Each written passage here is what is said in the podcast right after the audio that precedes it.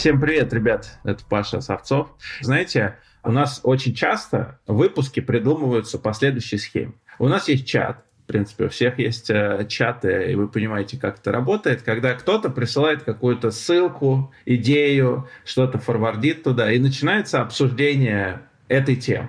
Поскольку мы с Хелью, как вы знаете, часто занимаем противоположные позиции по поводу того, что касается эзотерики, то э, любая ссылка в этом чате вызывает э, острую дискуссию. Последний раз это случилось, когда мы обсуждали найм на работу как нанимать людей, как нумерология, астрология и другие практики позволяют правильно нанимать на работу. С этого все началось, и мы решили эту тему обсудить.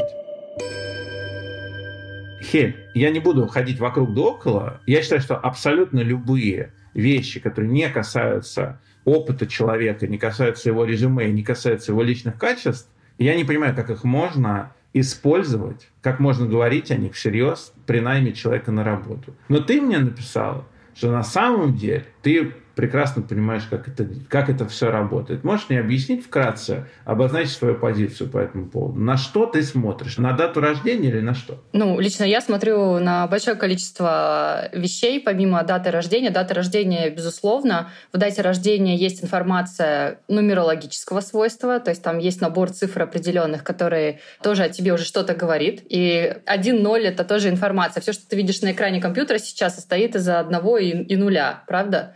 И это превращается в некую как бы картинку. И информация о человеке, она тоже очень многогранна, она состоит из цифр, состоит из каких-то типологических особенностей личности, состоит из тех же астрологических каких-то аспектов. Есть э, относительно новое направление, которое называется Human Design, и согласно этому Human Design тоже есть определенные аспекты, на которые следует обратить внимание. Но все, грубо говоря, сводится к тому, что ты можешь составить первое впечатление о человеке еще до того, как ты этого человека увидишь. То есть тебе это дает некое такое преимущество представить себе этого человека. Понятно, что у тебя будет фотография, скорее всего. Представить, что это за личность, чем он, скорее всего, руководствуется, что его драйвит, да, а, как англичане говорят, what makes you tick, да, что тебя заставляет тикать, и используя эту информацию, ты можешь этому человеку подобрать внутри своей компании какое-то достойное его и достойное его место например. Ну подожди, о чем ты говоришь? Что, грубо говоря, ты знаешь, когда человек родился, ты знаешь его знак зодиака. В принципе, ты можешь сделать некие выводы относительно его типа личности. Да, то есть ты знаешь, где он э, родился, и обычно нужно еще место, где он родился. А как это влияет на человека, место, где он родился? Потому что все астрологические прогнозы если мы не говорим про классическую форму западных гороскопов, ну, классическая форма западных гороскопов — это вот это Дева, Весы, Козероги, да, вот это вот все, что ты там читаешь, я не знаю, регулярно на всяких сайтах. Я ничего не читаю, ты знаешь. Я, знаешь, что я читал? Я читал гороскопы в глянцевых журналах. Вот. На последней странице. А потом мне рассказали, что их пишут сами редакторы этих журналов, когда они еще выходили. Ну, так обычно это и бывает. Я написала сама очень много гороскопов для, там, для каких-то людей творческих профессий. Ну, в общем, а тебе для того, чтобы о человеке что-то сказать, нужно дата его рождения, время его рождения и место его рождения. Этого достаточно для того, чтобы астролог составил некую карту, ну, то, что называется натальная карта человека, в которой зашифровано вот это вот все, все аспекты его рождения, какие планеты где находились в этот момент. Ну, или просто тупо даже по дате рождения ты можешь определить по западной классификации, да, кто он там, Козерог, Водолей, Стрелец, и дальше там есть какие-то стереотипы, связанные с тем, что там, условно, стрельцы работают лучше, чем а, близнецы. Хорошо. Допустим, астролог может это сделать. Но обычно, я, конечно же, ни в чем не уверен, обычно в компаниях не работают астрологи в соседнем от HR кабинете. По крайней мере, я их там никогда не видел, ни в одной из тех компаний, где я работал. Каким образом люди, которые реально принимают решения о найме, владельцы бизнеса, менеджеры по найму, как они этим руководствуются. Потому что вот ты им написала в чат вещь, которая меня дико зацепила, что я знаю людей, которые только так принимают решения. Я, я за голову схватился. Это, это вообще как это может быть? Что серьезные люди этим руководствуются. Как они это делают? Владельцы бизнеса составляют менеджерам натальные карты. Алло, здравствуйте. Скажи, пожалуйста, сколько было времени, когда вы родились? Это так, что ли, происходит? Ну, я не думаю, что это происходит так. Но, во-первых, есть программы, которые позволяют тебе просто забить это все, и у тебя при минимальных совершенно знаниях об астрологии, то есть ты можешь это сделать сам в компьютере, да, просто просто забить все данные и посмотреть, что он тебе выдаст. И там будут какие-то очень общие сведения, если человек не сильно в этом разбирается, но, в общем, ему это вектор будет понятен. То есть есть а, популярное у астрологов мнение, что за хорошую работу на работе отвечает планета Юпитер, да, что Юпитер — это такая планета, которая помогает значит, человеку двигаться там вперед, решать какие-то задачи социального свойства, профессионального свойства. И поэтому очень важно, где этот Юпитер расположен. И вот ты забиваешь это в эту программу, он тебе говорит, Юпитер расположен там в таком-то доме. И ты понимаешь, хорошо, человек с Юпитером в нужном тебе доме или не в нужном тебе доме. Но я понимаю, о чем ты говоришь. Ты говоришь о том, что, о, а, возможно, функция HR это не входит, и навряд ли они так сильно с этим заморачиваются. Но я тебе могу сказать по примеру своего собственного мужа, который работает в довольно большой компании. Они, в принципе, советуются, когда берут кого-то на работу. То есть это не означает, что там есть какой-то придворный астролог. Нет, по-моему, это именно это и означает. Ну, в смысле, то есть есть некий человек, которому он может прийти, или его там HRD, да, может прийти и сказать, так, вот мы планируем вот этого человека взять на эту должность. Эта должность вообще с этим человеком как-то бьется или нет? И тебе там за 3-5 минут дадут очень быстрый какой-то квалифицированный ответ, а дальше уже они будут делать с этим ответом все, что посчитают нужным. Можешь мне привести пример, когда бы вот мнение, например, HR и мнение астролога могли входить в какой-то конфликт? И как этот конфликт разрешать. Просто вот, ну, я пытаюсь смоделировать эту ситуацию, я в нее просто не могу поверить до сих пор. Вот я, значит, хочу взять человека на работу, но меня, например, смущает то, что, значит, этот человек, у него вот конкретно в этой отрасли недостаточно опыта, да, маловато, при том, что он активный, он э, хочет работать, он готов работать, но вот что-то, вот, может быть, есть какие-то другие кандидаты с большим опытом. Я начинаю думать, ну, стоит ли, например, все все-таки доверить этому человеку эту работу, эту ответственность. Иду к астрологу. Астролог мне говорит, слушай, он вообще не подходит, потому что он, значит, не козерог, родился не, в том, не на том Юпитере. И что? Человек не получает работу, что ли? Нет, у тебя просто есть доп. информация, и все. То есть это просто некий дополнительный инструмент. Ты можешь этот инструмент применять, а можешь его не применять. Никто его не использует как некий основополагающий инструмент. То есть это скорее такая дополнительная вводная про человека. И чаще всего это касается очень высокопоставленных э, топ-менеджмента, да, то есть это не касается каких-то э, линейных работников. Это и ужасно. Это самое ужасное. Я вижу твое лицо. Топ-менеджер менеджеров нанимают по гороскопу. Я тебе больше скажу. Мы сейчас, когда ездили в Непал, с нами ездил человек, который называет себя колдуном. А зовут его колдун Василий или как? Нет, его зовут, его зовут Роберт.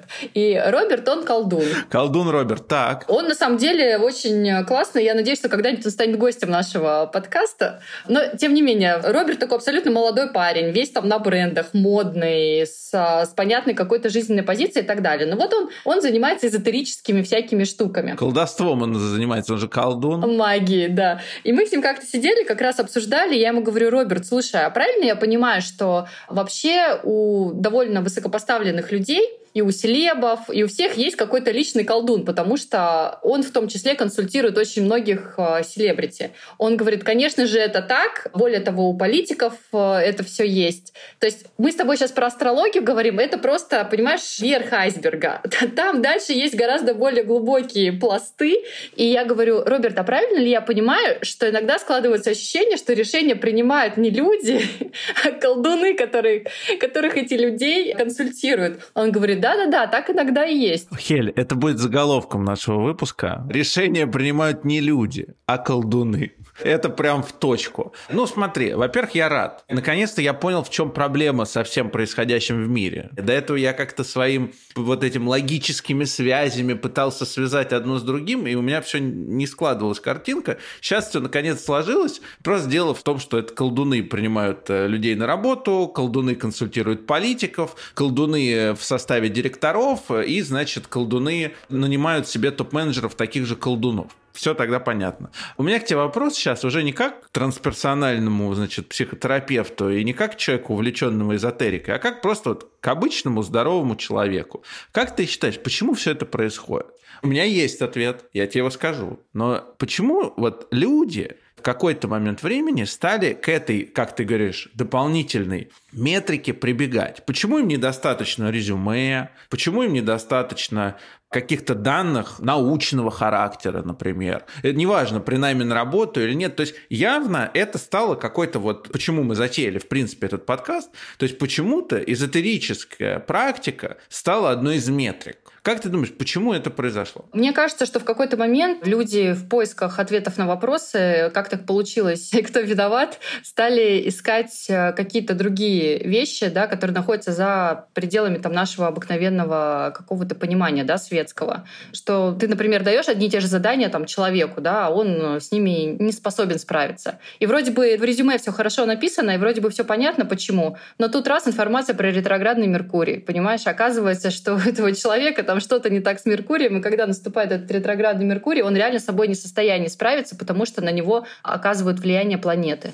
Ты не думаешь, что, может быть, дело не в ретроградном Меркурии, а в том, что человек, например, в этом резюме что-то указал некорректное, или что у него что-то случилось не работая, что какая-то психологическая проблема. Почему это именно ретроградный Меркурий? Он же на всех, по идее, действует, ретроградный Меркурий. Нет, не на всех. Луна тоже не на всех действует одинаково, и Солнце не на всех действует одинаково. У кого-то давление повышается, у кого-то давление понижается. Кто-то в полнолуние спать не может, а кто-то только и ждет полнолуния, чтобы заснуть ну, миллион человек э, у меня знакомых, кто не может спать в полнолуние, а я, например, дрыхну вообще как без задних ног. И мне вообще все равно. Потому что у меня там луна какая-то другая, а у тебя какая-то другая луна. Объясни мне, как это работает на примере как раз ретроградного Меркурия. То есть по этой натальной карте, которую составит HR-астролог, зам HR по значит, эзотерическим вопросам, ну, по сути, речь о том, что можно понять, в какие моменты лунного календаря человек наименее работоспособен, так? Можно понять, э, какая работа вообще в принципе не подходит какому-то конкретному человеку, просто это не его стихия. Понимаешь?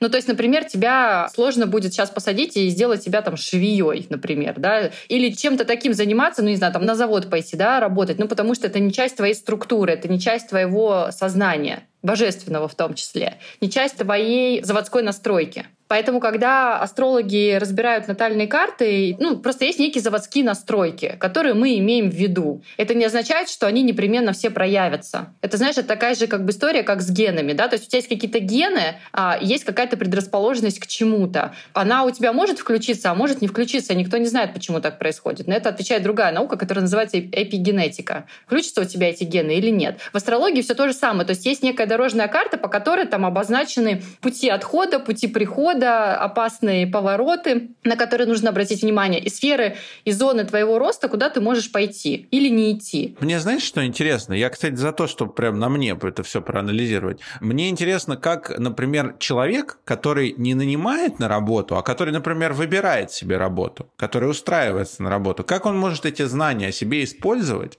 чтобы, наоборот, получить работу, которая ему соответствует его каким-то внутренним, как ты говоришь, заводским настройкам. Ну, он точно так же может э, исследовать, во-первых, свои зоны профессиональной деятельности, которые ему подходят по его вот этим заводским настройкам. И, возможно, он всю жизнь хотел работать э, в нефтянке, да, и сделал там очень маленькую неуспешную карьеру, но если он перейдет там в условные телекоммуникации, да, и за это отвечает просто другая стихия, там, условно, за нефтянку отвечает земля, ну, потому что мы нефть качаем из земли, а за а, телекоммуникации отвечает отвечает воздух, потому что это все, ну, понимаешь, да, как бы летит по воздуху, то, что ты не видишь. То есть это совершенно другая стихия. Например, земля тебе не подходит, но воздух тебе подходит. И ты можешь делать то же самое, чем ты занимался в нефтянке. Такую же должность занимать, но просто ты в телекоммуникациях будешь более успешным человеком. Из-за того, что у тебя знак в другой стихии. Да, из-за того, что ты просто про другое, ты про другую стихию. Я лев, значит, у меня какой знак? Огненный. Да, но ты, скорее всего, какой-то другой знак, потому что мы исходим, если западной астрологии, то лев — это огненный знак.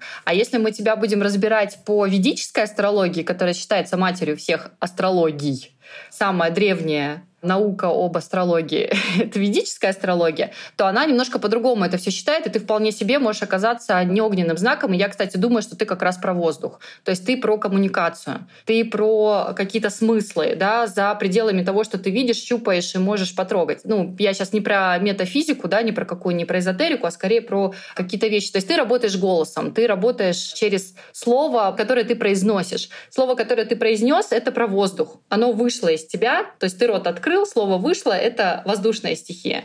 И ты в этом э, очень хорош. То есть, возможно, да, возможно, по западному календарю ты какой-нибудь огненный знак. Но западный календарь сейчас под санкциями, поэтому мы перестраиваемся на ведический. На ведический, абсолютно. Да, поэтому я думаю, что ты более воздушный знак. Мне кажется, что люди, которые занимаются бизнесом, они прибегают к помощи разного рода эзотерических практик, в том числе при найме на работу. Но, как я понимаю, это же касается не только найма на работу, это касается просто бизнес-решений. Я думаю, что дело здесь в том, что, ну вот, как я это вижу, человек заработал деньги, у него есть капитал, у него появляется ответственность, ну и, по сути, у него достаточно быстро появляется страх все это потерять. И чтобы с этим страхом как-то взаимодействовать, люди начинают придумывать себе разного рода психологические костыли, каким образом вот этот вот сбросить в себя этот страх, да, то есть да, он, он как бы решение, ну вот мы все знаем эту ситуацию, когда есть два решения, и тебе одно нравится поэтому, другое нравится поэтому, ты не знаешь, какое выбрать, и тут такие костыли появляются, что вот, а давайте еще спросим вот это, третье мнение, чуть-чуть туда ответственность тоже перенесем, и в принципе мы внутренне-то ждем всегда, что это эзотерика, она нам подтвердит наш собственный выбор.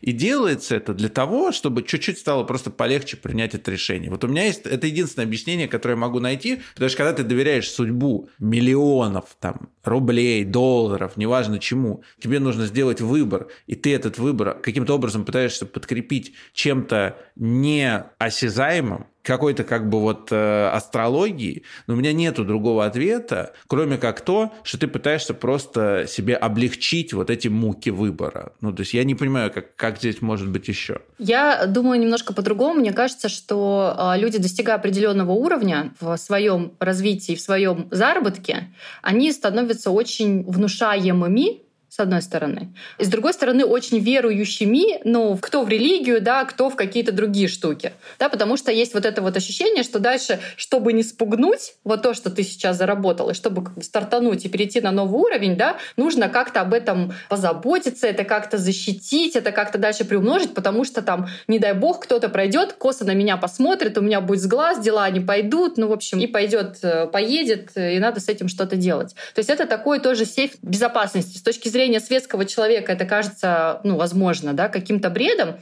но с точки зрения людей, которые обладают большими состояниями или у которых в подчинении находится большое количество людей, то им, конечно же, нужен этот доп. некий ресурс, который их будет подпитывать и будет их обеспечивать им некую защиту, будет их каким-то образом защищать от э, вот этого всего мира. И опять же, возвращаясь к колдунам, магам и так далее, очень интересная есть э, история про то, как мужчины на самом деле очень часто прибегают ко всем этим тоже штукам э, и к астрологам, но они это скрывают, а женщины нет, потому что у женщин как это работает? Ты сходила к какой-нибудь Степановной, она тебе что-нибудь сказала, ты обзвонила всех своих подружек и сказала, тебе надо идти к Степановной. Все, все про нее знают, у всех в записной книжке есть ее номер телефона, потому что женщины так устроены. А мужчины устроены по-другому, и мужчины не делят делятся с контактами своих вот этих вот бабушек или вот этих колдунов, да, потому что, ну, типа это западло. Я не хочу, чтобы у чувака вдруг дела так же поперли, как у меня, либо чтобы он знал, где я вообще решаю свои вопросы.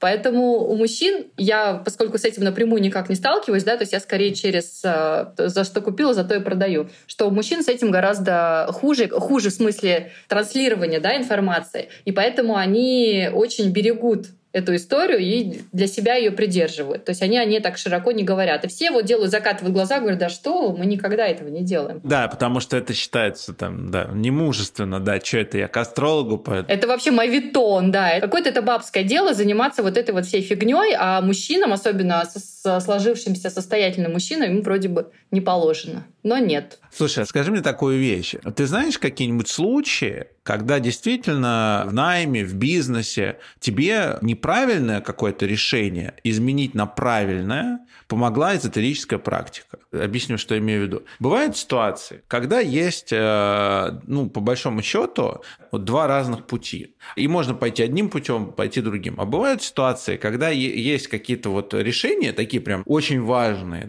и ты понимаешь потом задним числом, словом. Ты понимаешь, что если бы ты приняла вот какое-то другое решение, то вообще все развалилось. Там просто караул, катастрофа. Но ты обратилась там к астрологии, к нумерологии, к чему-то еще, и ты в итоге приняла решение правильно. Если мы говорим конкретно про меня, у меня так не работает, потому что любое а, внешнее мнение, которое пришло из астрологии, от бабушки, от колдуна там, или еще от кого-то, если вдруг мне зачем-то это мнение понадобилось, я его в любом случае пропущу через себя и посмотрю, насколько оно у меня отзывается. Да? Если мой душевный камертон на это реагирует или не реагирует. Потому что иногда это может быть просто какой-то набор э, фраз, которые тебе там кто-то сказал, и для тебя он ну, совершенно ничего не значит. И тогда ты не можешь от этого зависеть. Ну, ты просто это услышал, пропустил, и все, ничего не осталось внутри. А иногда бывает, что остается. То есть я скорее это пропущу через себя, посмотрю, что у меня резонирует, но были ли у меня случаи в жизни, когда принимала какое-то решение на основе каких-то практик, да, были. Были это успешные кейсы, да, были успешные кейсы.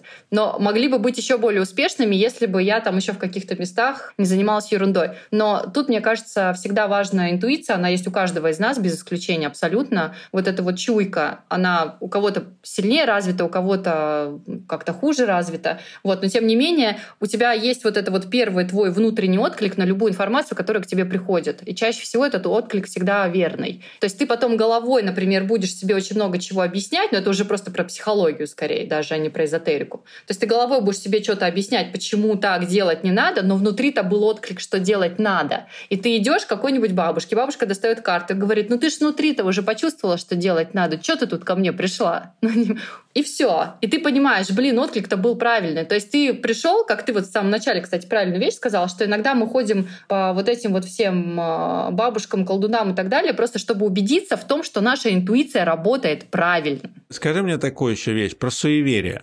Вот я знаю просто, что люди, ну, которые занимаются и бизнесом, э, знаешь, еще у кого это сильно развито? У спортсменов. Вот, только хотел сказать. Да, суеверие. Это как-то вот перекликается по своей внутренней механике с эзотерикой, что вот обязательно, вот, знаешь, там спортивные какие-то футбольные тренеры, он только в этой шапке выходит на матч, потому что она счастливая. Я внутренне абсолютно это не могу понять. Знаешь, это для детей. Вот, ну, не сказки, но такое подбадривание, когда детям говорят, что если ты хочешь хорошо э, выучить уроки, вот мне мама говорила, положи книжку под подушку. То есть, понимаешь, это работает для семилетних детей, но взрослые люди, которые всерьез надевают одну и ту же шапку на матче, потому что она счастливая, э, я не могу понять, в чем, это, в чем смысл. Прости, ты не учился в университете, когда вы на полнолуние доставали зачетки, и тот человек, который уже сдал зачет, прикладывал это к твоей зачетке, они как бы женились, и твоя зачетка тоже обретала суперсилу? Нет, моя зачетка ни с кем не вступала ни в какие сексуальные отношения. Только с преподавателями, которые ставили в нее не самые лучшие оценки. Я уже понимаю, что э, я многое в жизни пропустил, и именно поэтому, видимо, я, собственно говоря,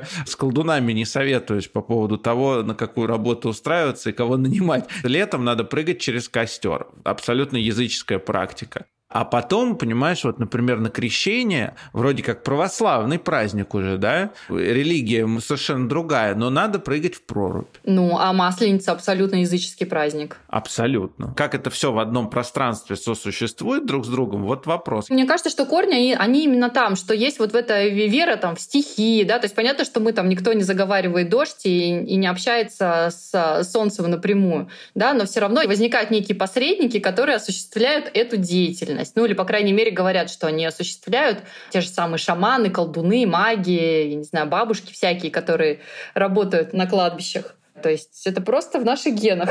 Слушай, а давай следующий выпуск я прям сейчас это придумал. Давай следующий выпуск запишем. Нужно сделать разбор примет. Давай, классно, кстати. Ребят, если у вас есть какие-нибудь интересные приметы, то вы пишите комментарии в Apple подкастах. Пишите, каким приметам вы следуете. Мы все эти приметы с Олей разберем. Ну, мы сами еще составим список и сделаем отдельный выпуск про приметы. Меня эта тема прям э, интересует. Я вот каюсь. Я, конечно, человек и неверующий, и гороскоп себе не составляю, натальной карты не имею, но я до сих пор зачем-то сплевываю три раза. То есть я три раза вот так тфу тфу тфу тфу тфу тфу тфу тфу То есть три по три. Мне интересно, почему я это делаю. Э, замечал когда-нибудь, когда под мостами люди приезжают, они тоже так э, руками над головой хлопают? Нет? Никогда не замечал? Нет. Это те, кто женил зачетки, наверное, друг с другом. Они, они так делают. Да, но я замечала много раз, когда люди ну, делают довольно странные какие-то прям ритуальные движения,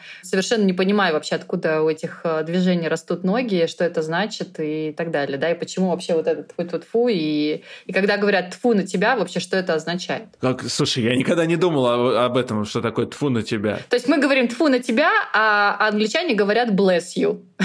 Чувствуешь разницу? Вот и тема следующего выпуска. Ребят, всем спасибо, что были с нами сегодня.